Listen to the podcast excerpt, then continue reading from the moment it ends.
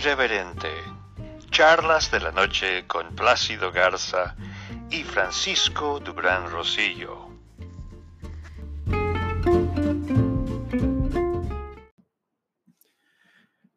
Ayer les informamos que el presidente Andrés Manuel López Obrador saldría a Washington una noche anterior a su visita a la Casa Blanca y argumentamos que pudiese ser por el caso del jet lag, el cambio o el ajuste de horario. No, es un caso de alta seguridad. El presidente Andrés Manuel López Obrador será recibido inmediatamente por el Servicio Secreto de los Estados Unidos, quienes harán monitoreo de su condición de salud, tanto de él como de las personas que lo acompañan, le harán prueba del COVID-19 y entonces sí, podrá ir a dormir. Por la mañana, antes de salir la comitiva a la Casa Blanca, se le practicará nuevamente la prueba. Y entonces sí, ya podrá haber reunión con el presidente Donald Trump. Buenas noches, Plácido Garza, socio editorial de Irreverente, Charlas de la Noche y muchas felicidades. ¿Por qué felicidades, Frank? Pues es tu día. ¿Qué no, qué no se festeja hoy eh, el Día de la Independencia en Estados Unidos?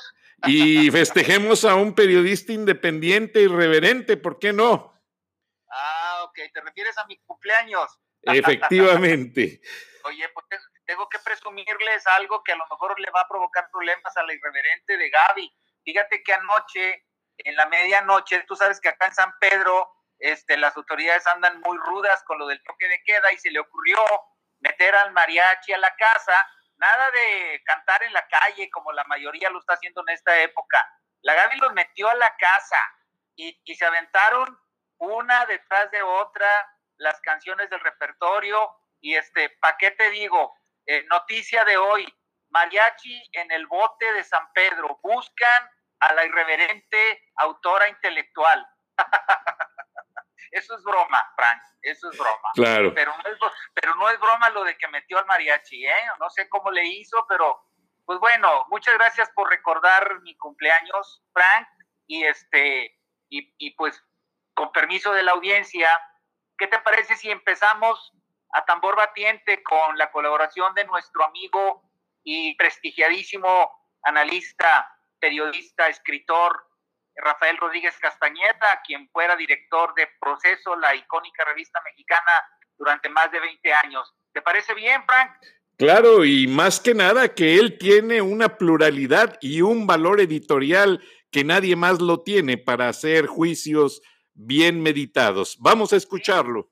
Vamos a escucharlo y sí, es, es, es, es interesante decirle a la audiencia que lo tenemos en exclusiva hay mucha gente, muchos medios que se lo están disputando, pero hay una amistad muy, muy padre que es la que nos ha permitido tenerlo con nosotros. Y bueno, pues mientras dure, hay que aprovecharlo. Adelante, Frank. Vamos a escucharlo. Gracias, Plácido. Gracias.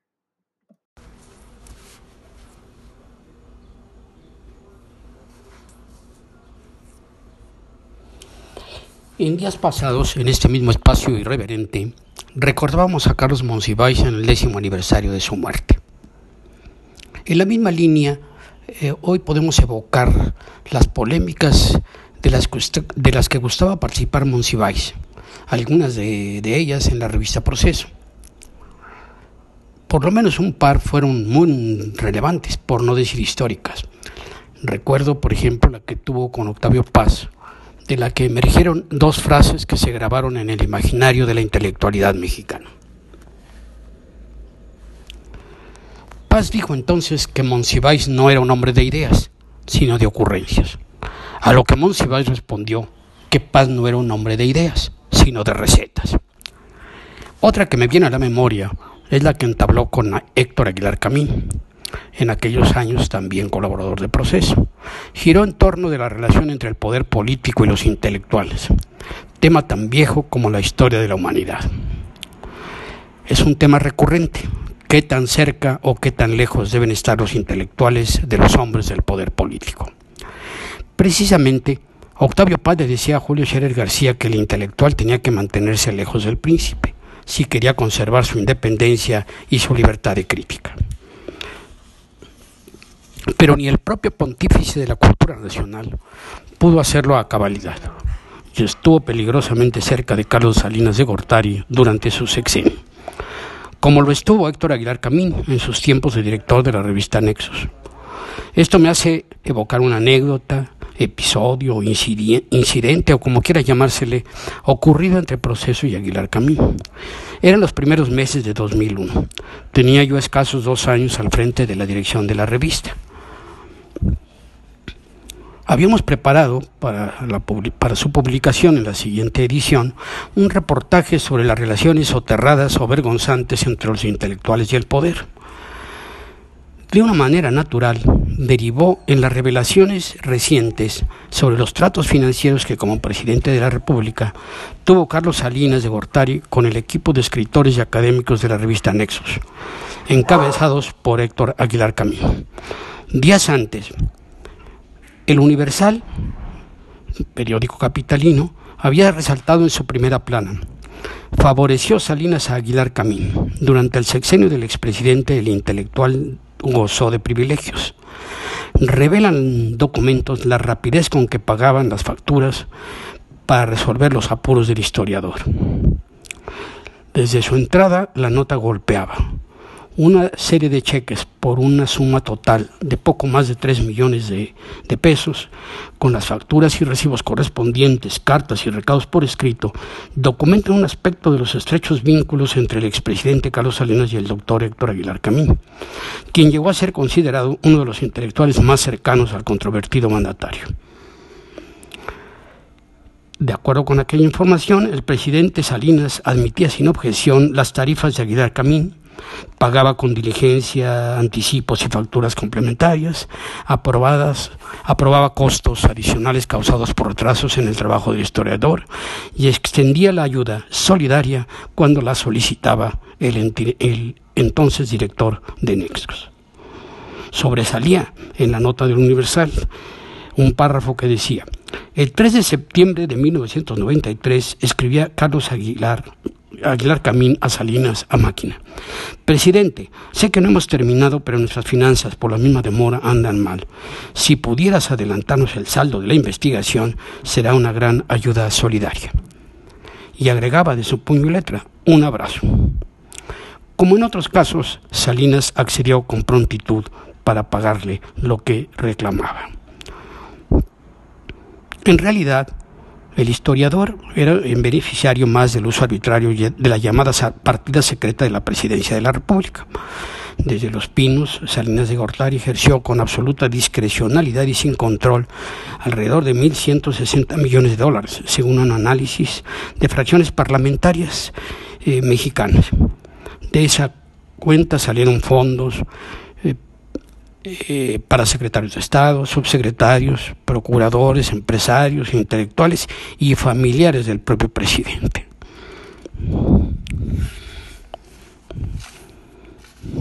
Completaba proceso su reportaje con una entrevista con Elena Poniatowska, que, había sido ex consejera de la revista Nexus. La escritora fue tan clara como sencilla. La situación de Héctor Aguilar Camín es desoladora, lamentable y dolorosa para todos los que escribimos. Y agregaba, demuestra una vez más que un intelectual debe mantenerse alejado del poder porque la cercanía con los poderosos destruye. La ronda en torno del príncipe es siempre degradante y a veces mortal. Estaba listo este reportaje pues para ser publicado cuando el viernes anterior a la edición eh, me llegó una llamada precisamente de Aguilar Camín, que con voz explosiva eh, me reclamó, Rafael, no lo publiques. ¿Qué, Héctor? Le, le pregunté. No lo publiques. Ya está aclarado todo. Porque no está aclarado todo, Héctor, por eso lo vamos a publicar. Entonces, hablo con Julio. Háblale si quieres pero no te equivoques, el reportaje está redactado. En definitiva, ¿lo vas a publicar? Lo vamos a publicar, Héctor. Órale, públicalo, ponle ventilador a la mierda y vaya que el ventilador de proceso es poderoso. Yo me despedí con un seco adiós, Héctor. Efectivamente, eh, el propio Héctor recurrió a una llamada a Julio Scherer García, eh, presidente del Consejo de Administración de la empresa editora de proceso, para tratar de que él influyera en la decisión del director y no publicáramos el reportaje citado. Por supuesto, eh, don Julio apoyó mi decisión y respaldó la, publicación del reportaje. Esto ocasionó alguna diferencia importante entre el propio Héctor y Proceso y también entre Aguilar Camín y don Julio Scherer, misma que se fue diluyendo con el tiempo. Pero esta, eh, creo, esta anécdota pinta eh, de, por completo lo que es este difícil, eh, de esta difícil relación entre el poder y los intelectuales. Misma que hoy también tiene sus tiene sus asomos, solo que ahora es más enconado porque quienes están a favor o en contra del actual gobierno y se precian de ser intelectuales, pues lo hacen eh, eh, de una u otra manera, de una forma eh, ríspida y nada eh, creo que nada que tenga que ver con la, la, reflexión intelectual. Pero bueno, no es tema para este momento. Desde la Ciudad de México, un saludo para la audiencia de Irreverente.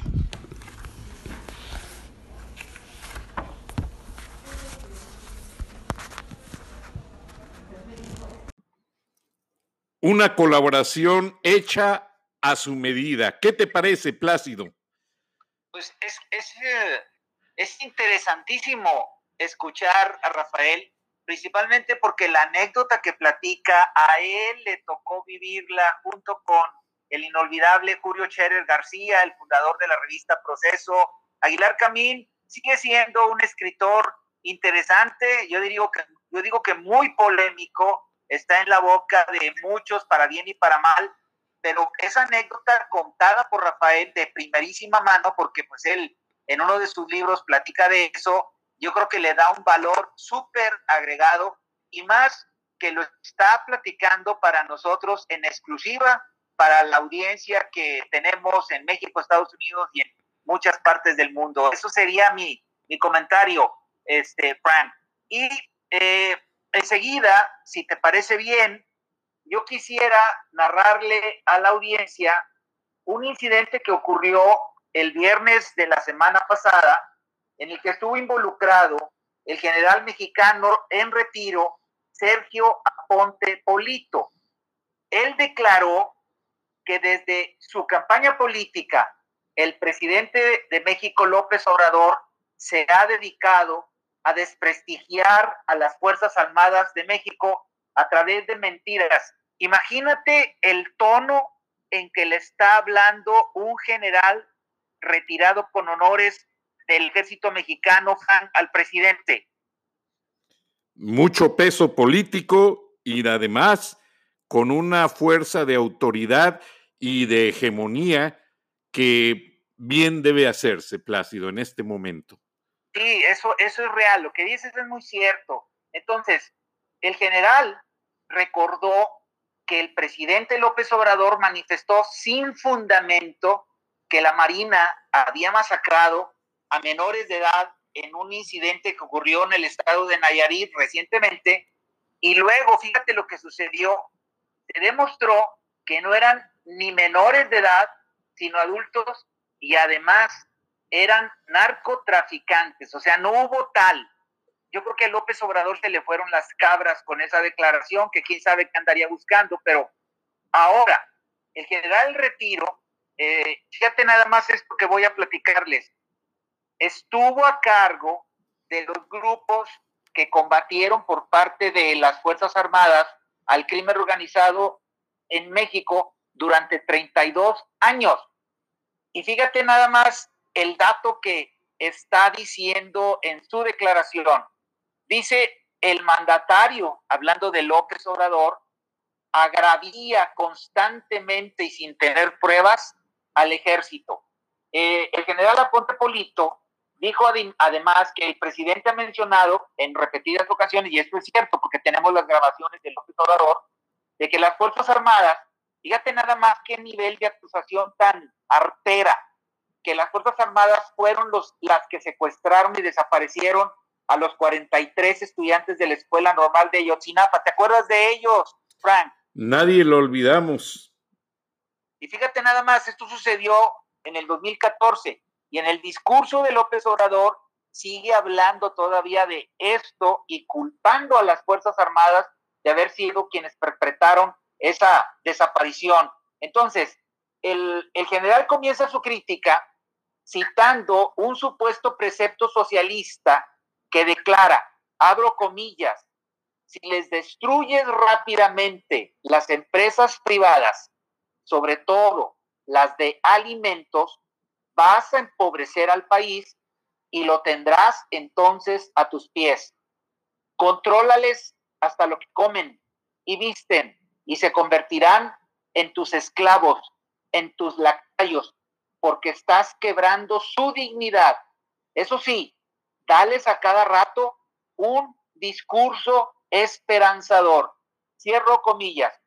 Esto que el general está mencionando se refiere obviamente al tono populista, eh, a la verborrea de la que López Obrador hace gala todos los días con el fin de congraciarse con las masas populares, obviamente con la eh, lesa intención de conseguir votos con miras a las elecciones del 2021. El próximo año se renueva la mitad de las gubernaturas a nivel nacional, Frank, la mitad de las legislaturas locales y más de dos tercios de los ayuntamientos del país. Es una prueba de fuego para la hegemonía de Morena en México y obviamente pues están comprando votos y esto definitivamente ha sido criticado por prácticamente todas las organizaciones no gubernamentales que existen en México. ¿Cómo, cómo te suena eso? Que quiere ya realmente seguir los pasos de Nicolás Maduro y tú lo has mencionado en el sentido de que ya hasta recibió reconocimiento del sucesor de Hugo Chávez. ¿Qué cosas? Ese es el tema. Entonces, siguiendo con el, lo expresado por el general en retiro Ponte Polito, dice directamente, yo creo que fue, fue, un, fue, una, fue una declaración que caló muy hondo en el ánimo de López Obrador y fíjate nada más con qué nivel de ánimo va a llegar a, a tu sitio con Donald Trump la próxima semana, dice que las declaraciones que realiza López Obrador de manera reiterada, en las cuales afirma que los narcotraficantes también son personas y tienen derechos humanos, según el general Aponte Polito, este dicho del presidente ha beneficiado indirectamente a las bandas delictivas. Un dato al que tuve acceso por parte de una firma de consultoría especializada en seguridad privada me, reveló algo que resulta difícil de creer en un país que se ha apreciado durante tantos años de ser eminentemente democrático. Este estudio de esa firma que es una consultora que tiene su base en la Ciudad de México, pero que representa los intereses de una firma también de los Estados Unidos.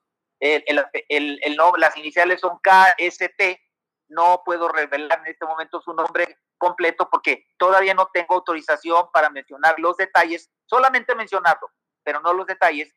Esta firma va a publicar probablemente a finales de julio, según me dijeron los directores que operan en México, y esto lo estoy dando como un anticipo con permiso de ellos, pero sin entrar en detalles, por supuesto. Esta firma establece que más del 60% de los municipios de México están controlados por bandas criminales. Esto quiere decir que el Estado de Derecho prácticamente ya no existe en más de la mitad del territorio nacional. El estudio al que yo me refiero desgraciadamente va a ser dado a conocer primero en los Estados Unidos. Eh, uno de los directores con el que yo platiqué hace dos días, en donde negocié que me diera oportunidad de hacer esta mención, eh, me dijo que lo van a hacer en los Estados Unidos y que les hubiera gustado mucho eh, hacerlo durante la visita de López Obrador a Washington, pero no lo van a poder hacer porque parece ser que hubo ahí un, una gestión por parte de la Cancillería este, para evitar que esto se diera. Entonces, lo que acabo de decirles es espeluznante, Frank, porque de alguna manera ahí encontramos una de las razones por las cuales el crimen ha exacerbado su potencia y yo diría que su desafío a las fuerzas del orden, en donde la guarida nacional, no me equivoqué, dije guarida, no guardia, del inepto de Durazo, prácticamente está doblada ante el poderío de estas bandas criminales y de nada sirve que el discurso de López Obrador diga lo contrario, porque un estudio tan serio como este, que repito, va a causar ámpula en Estados Unidos y en México, pues prácticamente nos pone ante una realidad muy difícil de poder manejar, Frank. ¿Qué, qué te parece? Ahora entiendo que me habló una persona que fue parte del Estado Mayor Presidencial en gobiernos pues no muy lejanos, con quien tuve relación en la escuela primaria, y me dijo, vamos a, podemos platicar, pero fuera de toda grabación. Y me dijo que cuando la gente participa en el Estado Mayor Presidencial, ellos reciben muy buen sueldo, pero no, no tienen acceso a sus ascensos militares. Ellos quedan seis años completamente congelados. Entonces, a todos los miembros del Estado Mayor Presidencial que estaban a punto de jubilarse, les dieron la oportunidad de reinsertarse a la Guardia Nacional, respetándole su grado, y les van a dar oportunidad de jubilarse y les van a dar los ascensos que se perdieron y está el gobierno en una manera de tratar de perder, ah, de no perder ese control sobre algunos militares como este general, yo creo que tienen miedo de que hablen, porque esto acaba de pasar recientemente, hace unos días. Sí, pues, pues ya están hablando. El general eh, a quien yo me estoy refiriendo en, esta, en este reporte eh, eh, no está solo, él forma parte de un grupo nutrido de ex militares que tienen un gran prestigio y ahondando en el tema que acabas de mencionar de la guarida nacional, yo te diré que casi el 50% de los elementos que están incorporados a esa nueva dependencia de seguridad pública ciudadana, como ahora elegantemente se llama, eh, fueron obligados a renunciar a las policías federales que existen en todo el país, a la Policía Federal de Caminos y a otras entidades, amenazados de que si no se incorporaban a la guarida nacional, iban a perder todos sus derechos de jubilación, los mismos que estás mencionando tú en este momento, pero prácticamente fueron obligados. Y, tú sabes muy bien qué es lo que sucede cuando a alguien se le obliga a hacer un, determinado trabajo. O sea, y más grave resulta todavía el hecho de que están haciendo trabajos no administrativos ni en alguna otra de las dependencias del gobierno, digamos, eh, no trascendentales en materia de seguridad. Se trata de policías, son los que están supuestamente cuidando el orden. Entonces, imagínate lo que puede estar sucediendo, la mezcla terrible de que más del 60% de los municipios estén en control de las bandas criminales y de que la mitad de los efectivos de la guarida nacional estén trabajando prácticamente bajo protesta, pues ahora sí que la pregunta es en manos de quién estamos todos los mexicanos. Entonces, lo último que quisiera yo mencionar respecto a este reporte para dar pie a un final especial que tenemos para nuestra audiencia es que el general dice que nunca ha escuchado una disculpa por parte de López Obrador a los agravios que ha cometido en contra de las Fuerzas Armadas. Y ahí se las dejamos a nuestra audiencia para que la dijeran en la inteligencia de que vamos a seguir con el tema, con el reporte de la firma México Norteamericana a la que yo me referí.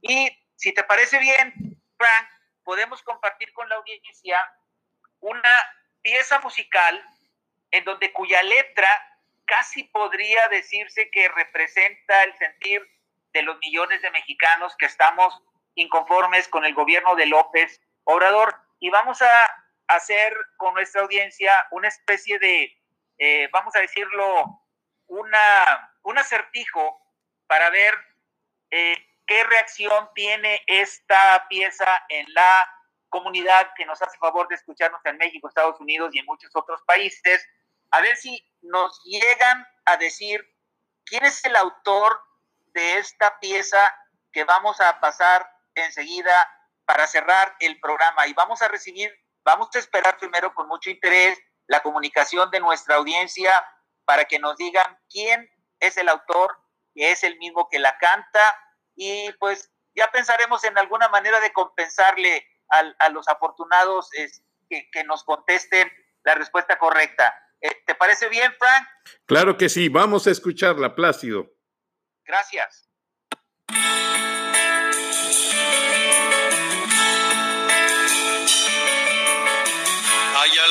Que dicen que a todos los tiranos les llega su hora. Pero yo no me fío de quien nos lleva al puerto de las sombras. Habla largo y muy lento, con su sonrisa, su soberbia y su gran boca, pero ya abrí los ojos y digo que este hombre debe irse ahora. Vaya martirio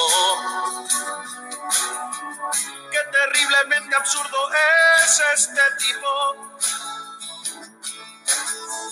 Con sus traumas, sus complejos y su partido de Estoy ahora trabajando sobre un índice para medir bienestar. El final de su historia, la pésima autobiografía de un fracaso que nos sirva de ejemplo. Nos queda claro que ese hombre es un payaso, que no haya quien lo aguante pero tampoco mal que nos dure cien años. De esta nadie lo salva. Cavó su misma tumba con sus propias manos. Vaya martirio. Qué terriblemente absurdo es este tipo con sus traumas, sus complejos y su partido de resentido.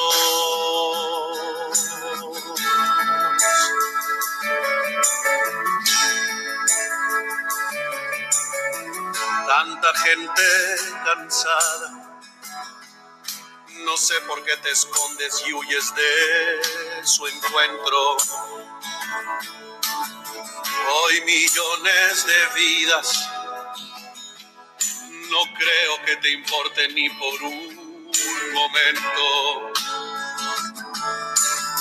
Tan terrible es tu odio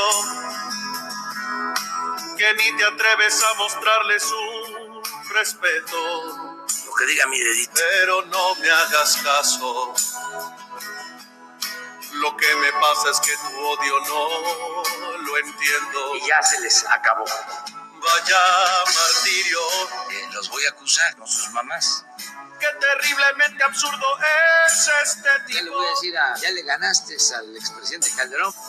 Con sus traumas, sus complejos y su partido de Vaya martirio Qué terriblemente absurdo es este tipo.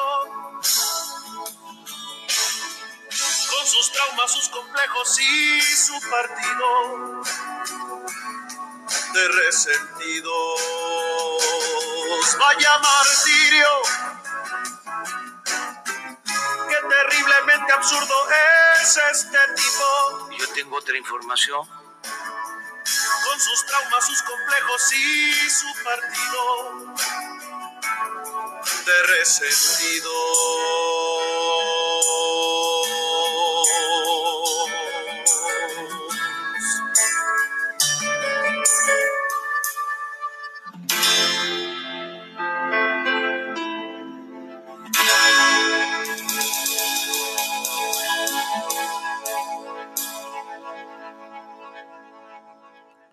Aparte de la tesitura, tiene muy buena música. Plácido, te felicito. ¿Dónde la conseguiste?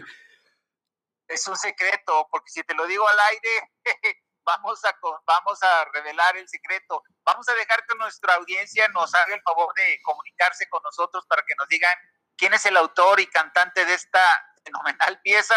Y eh, prometo eh, decirte quién es eh, apenas terminemos. Ok, Frank, pues yo creo que de mi parte es todo. Este, voy a seguir los festejos por acá, a ver si me encuentro algún fuego artificial que le sobre a los Estados Unidos en su celebración de independencia. Y pues muchas gracias de nuevo por haberte acordado del cumpleaños de este servidor, de ti y de todos ustedes. No, al contrario, Plácido. Y pues se celebra la independencia. ¿Qué mejor apellido quieres en tu vida? El irreverente independiente. ya te lo haya por andarme poniendo cosas que, en realidad no son. Muchas gracias, Frank, y gracias a la audiencia y nos vemos, nos, nos oímos mañana. Nos escuchamos mañana, Plácido. Buenas noches a todos. Hasta entonces. Buenas noches.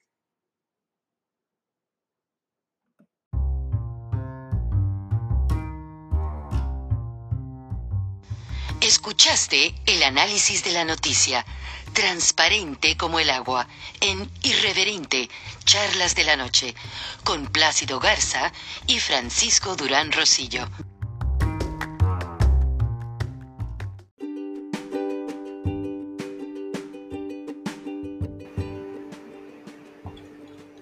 Beatriz Pajés, la voz más acreditada de la opinión editorial en México, cada semana en Irreverente, Charlas de la Noche y la puedes leer en www.siempre.mx.